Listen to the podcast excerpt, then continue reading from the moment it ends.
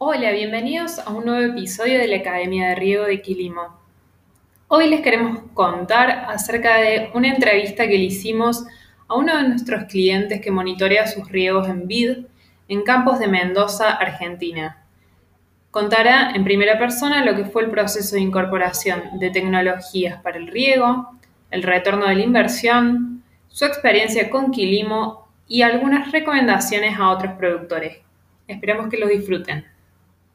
Eh, gracias a, a, Quilimo por la, por la invitación. Eh, mi nombre es Eduardo Pose, también soy ingeniero agrónomo y trabajo para eh, Dragon Back Estate, que es un proyecto productivo inmobiliario de, viñedos aquí en Mendoza también.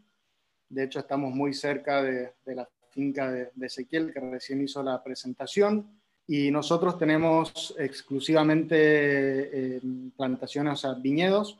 Tenemos cerca de unas 300 hectáreas plantadas. Eh, así que, bueno, eh, eso es un poco lo, que estamos haciendo aquí, es exclusivamente para vinificación lo que producimos. en mi caso, yo creo que si vos me decís la palabra riego, yo lo primero que pienso es en posibilidad de cultivo. aquí en Mendoza, en donde estamos nosotros, eh, por supuesto que hay que poner enfoque en la eficiencia y demás, pero sin riego eh, no hay posibilidad alguna de, cultivo. Así que creo que eso es lo, primero que se me viene a la cabeza y por supuesto coincido con, con Ezequiel en, el tema de la eficiencia que impacta directamente en, los costos y en la, y en la producción. Bien, Eduardo, y, ya que te tengo, aparte del tema de ineficiencia y todo esto que me estás comentando, ¿cuál es a tu entender uno de los principales desafíos que tenés o los desafíos que tenés a la hora de llevar a cabo el tema riego? Mira, eh, te voy a hablar particularmente por, la finca nuestra, el emprendimiento nuestro. En nuestro caso, como les comentaba más temprano, eh, tenemos unas 300 hectáreas plantadas, pero por ahí a diferencia de, otros emprendimientos, estas 300 eh, hectáreas están subdivididas en unos 120, eh, 130 eh, lotes dentro de la, propiedad, eh, que es un grande de unas 820 hectáreas en total, lo que nos representa una heterogeneidad muy grande en, cuanto a, suelo, que obviamente está muy relacionada con la eficiencia en el uso de agua.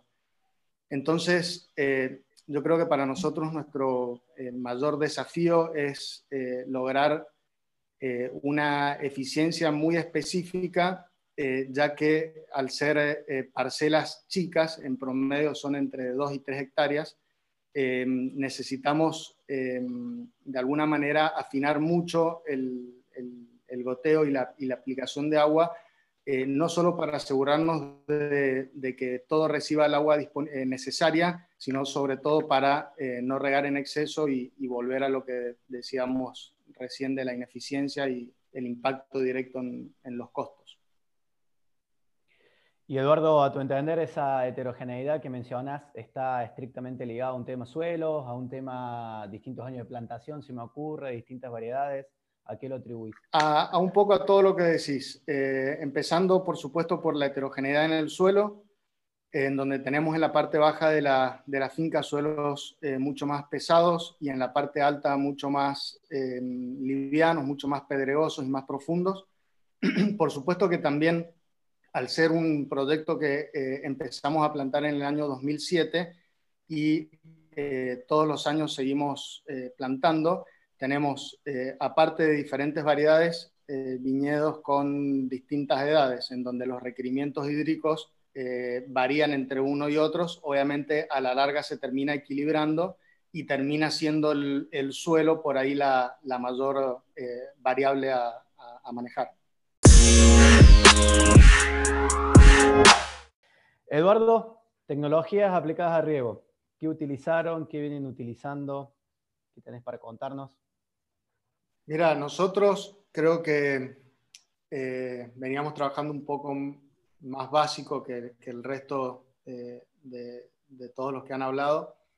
Nosotros básicamente era a partir de calicatas, mirando la, la humedad en el suelo y era un manejo muy lineal, como te comentaba antes, cada operación de riego, tantas horas, mirando un poco los pronósticos de, contingencias también, tratando de, estar eh, em, atentos eh, a distintos eventos como altas temperaturas o, bajas temperaturas, como tuvimos hace dos o tres semanas para tener el, suelo bien húmedo. Y, la realidad es que no mucho más de eso. Recién eh, creo que nosotros por ahí somos los que hemos pasado de 0 a 100, digamos, de prácticamente no implementar ninguna tecnología más que monitorear temperaturas y, calicatas, eh, a pasar a usar esta eh, herramienta Quilimo, eh, que estamos seguros que, los resultados van a ser muy visibles en, en, una sola temporada. sobre todo nosotros una cosa que estábamos pensando era en, comparar cómo hubiésemos regado sin la herramienta y, después lo que realmente vamos, eh, vamos a terminar eh, regando. Si bien, como también dijo Andrés, eh, en este momento hemos regado de más por un tema de cargar los perfiles y, y, sobre todo ante lo que dijo él, empiezan las altas temperaturas, empiezan a haber problemas en los pozos, falta de, de suministro eléctrico, entonces nosotros también somos la idea de arrancar con un buffer en el suelo eh, para estar prevenidos ante cualquier em, eh, inconveniente en, el futuro. Así que em, creo que más allá del calicatas y un poco monitoreo de temperaturas, no era mucho más lo que hacíamos y hacíamos riegos más bien eh, de manual, digamos, viendo un poco con observación y, y también como dijo Ezequiel en algún momento, creo, eh, a través de la observación y del conocimiento de cada lote. Eh, ¿Por qué? Porque ya sabemos que dependiendo de los tipos de suelo, también hay lotes que sufren más, lotes, lotes que sufren menos, variedad, eh, edad de cultivo, etcétera, etcétera. Así que esa es un poco la experiencia nuestra en cuanto a, en cuanto a tecnologías usadas y, actuales. Les quería contar que el, el, año pasado, bueno, tomamos contacto con, con Y nosotros eh, creemos que había llegado el, punto en, donde teníamos que hacer enfoque en eh, justamente lo que mencionábamos al, principio, en, mejorar la, eficiencia y eso eh, pensamos que era lógico hacerlo a través de, esta tecnología. la realidad que acá en este proyecto durante varios años las cosas por ahí no andaban tan bien, eh, cambió de, administradores, que fue cuando entramos nosotros, y, como en todos lados, cuando por ahí las cosas no se están haciendo tan bien, eh, empezamos a trabajar en lo macro eh, para luego llegar al detalle, a lo, micro, que en nuestro caso fue atacar el tema de la eficiencia en la aplicación de, de agua. justamente por el costo directo que, el impacto directo que tienen los costos. Nosotros acá tenemos seis perforaciones y como decía Matías al principio, en este caso sí son todas eh, las bombas están ubicadas entre 160 y 250 metros de profundidad, eh, con lo que eh, eso significa en, el costo de, energía. encima con la situación actual en Argentina y con los aumentos en las tarifas de los últimos años, creímos en su momento que había llegado el momento de, de atacar este problema de raíz.